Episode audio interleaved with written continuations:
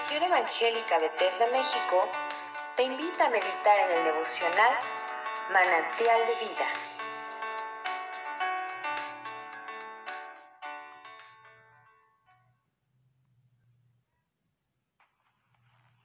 Buenos días, amados hermanos. Hoy tengo el gran gusto de compartir con ustedes eh, sobre el capítulo 16 del Evangelio de Mateo.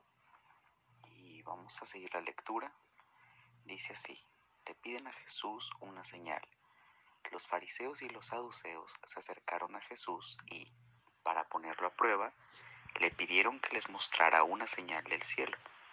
Él les contestó, al atardecer, ustedes dicen que hará buen tiempo porque el cielo está rojizo, y por la mañana que habrá tempestad porque el cielo está nublado y amenazante. Ustedes saben discernir el aspecto del cielo, pero no las señales de los tiempos. Esta generación malvada y adúltera busca una señal milagrosa, pero no se le dará más señal que la de Jonás. Entonces Jesús los dejó y se fue. La levadura de los fariseos y de los saduceos. Cruzaron el lago pero a los discípulos se les había olvidado llevar pan. Tengan cuidado, les advirtió Jesús. Eviten la levadura de los fariseos y de los saduceos. Ellos comentaban entre sí, lo dice porque no trajimos pan. Al darse cuenta de esto, Jesús les recriminó, hombres de poca fe, ¿por qué están hablando de que no tienen pan? ¿Todavía no entienden? ¿No recuerdan los cinco panes para los cinco mil y el número de canastas que recogieron, ni los siete panes para los cuatro mil y el número de cestas que recogieron, ¿cómo es que no entienden que no hablaba yo del pan, sino de tener cuidado de la levadura de fariseos y saduceos? Entonces comprendieron que no les decía que se cuidaran de la levadura del pan, sino de la enseñanza de los fariseos y de los saduceos. La confesión de Pedro. Cuando llegó a la región de Cesarea de Filipo, Jesús preguntó a sus discípulos, ¿quién dice la gente que es el Hijo del Hombre? Le respondieron, unos dicen que es Juan el Bautista, otros que Elías y otros que Jeremías o uno de los profetas. ¿Y ustedes? ¿Quién dicen que soy yo? Tú eres el Cristo, el Hijo del Dios viviente, afirmó Simón Pedro. Dichoso tú, Simón, hijo de Jonás, le dijo Jesús, porque eso no te lo reveló ningún mortal, sino mi Padre que está en el cielo. Yo te digo que tú eres Pedro, y sobre esta piedra edificaré mi iglesia, y las puertas del reino de la muerte no prevalecerán contra ella. Te daré las llaves del reino de los cielos.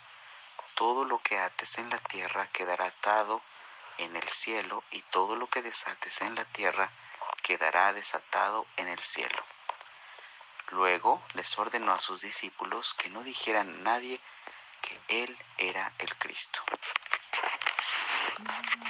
Amados hermanos, leer de esta manera tan dinámica de contestar, de actuar de Jesús, definitivamente nos debe llevar a la reflexión. Es inspiradora la manera en la que el Señor con tal determinación enseña a sus discípulos.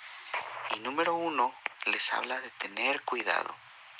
Les habla de tener cuidado de evitar la levadura de los fariseos y de los saduceos, de evitar las enseñanzas de aquellos que se que amaban la ley más que a Dios, de aquellos que amaban las formas, los métodos, las tradiciones, y que ese amor que quizá podía ser sincero, también les impedía acercarse al Señor, reconocerlo. Por eso al principio les dice, ustedes disciernen el cielo, disciernen el clima, pero no están listos para discernir los tiempos. Segunda, Él les recrimina, Jesús recrimina a sus discípulos respecto a la comida, respecto a la falta de fe, respecto al dejar de ver con quién están, al dejar de ver que están al lado del Maestro, que Jesús tiene un propósito más grande para ellos, que Jesús está con ellos, que están al lado del Maestro. Y número tres, cuando les pregunta quién dice la gente que soy, y Pedro responde, que tú eres el Cristo, el Hijo de Dios. Dentro de las enseñanzas de Jesús en estos versículos podemos rescatar algunos puntos esenciales. Número uno, amados hermanos, estamos en un tiempo donde al alcance de un clic, al alcance de un teléfono celular, podemos accesar a cantidad de predicadores, a cantidad de textos, a cantidad de videos que ciertamente pueden nutrir nuestra fe, pero que también pueden distraernos. De la misma manera, tenemos el alcance a mucha gente que con el mismo principio puede nutrir nuestra fe o también puede distraernos y puede alejarnos. La enseñanza que me gustaría que pudiéramos reflexionar el día de hoy es sobre el aprender a discernir, sobre el aprender a desmenuzar lo que escuchamos, aprender a analizar y a reflexionar sobre todo lo que escuchamos, amados hermanos. Que no nos dejemos apantallar, que usemos esa capacidad y esa habilidad que el Señor nos ha dado de reflexionar, de filtrar todo a la luz de las escrituras, aprovechando que este es eh, el mes de la reforma y que estamos próximos a esta fecha conmemorativa del 31 de octubre, día de la reforma, un día donde recordamos eh, este inicio, este arranque de una nueva era para la iglesia.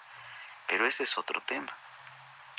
Lo que, lo que quiero regresar aquí es a utilizar esa capacidad que el Señor nos ha dado de reflexionar, de acudir a su palabra, de nosotros recordar que el Señor nos ha permitido tener acceso a una Biblia, tener acceso a su palabra, y que lo que vayamos a enfrentar, de que las ideologías que se presentan delante de nosotros, de que los diversos pensamientos, de que aquel video que viste y que a lo mejor eh, te sacó de tu zona de confort y ahora te hace dudar de algunas cosas, pueda ser discernido, pueda ser filtrado a la luz de la escritura del Señor.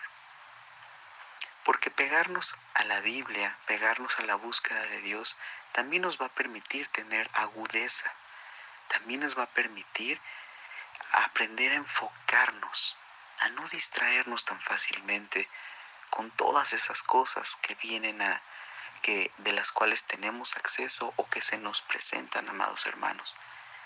Es sumamente importante mantener nuestra mente enfocada, nuestros ojos, nuestros oídos limpios de banalidades, limpios de mensajes que no edifican tu vida, que no suman a tu vida, sino que restan, que te destruyen, que te distraen. Que el Señor nos conceda discernir, discernir para que cuando Él nos pregunte, ¿quién dices tú que soy? Nuestra respuesta sea, tú eres el Hijo de Dios, tú eres el Cristo. Amén. Abracemos su palabra, amados hermanos, abracemos este gusto de reflexionar, este gusto de poner en tela de juicio todo lo que escuchemos y, como siempre, tomemos lo bueno, tomemos lo que está acorde a nuestra fe y desechemos lo malo, desechemos aquello que no edifica. Amén, que el Señor les bendiga, que tengan un excelente día. Saludos desde Hermosillo, Sonora. Bendiciones. Si esta devocional ha sido de bendición para tu vida, compártelo con otros. Y síguenos en nuestras redes sociales como Misión Evangélica Bethesda México.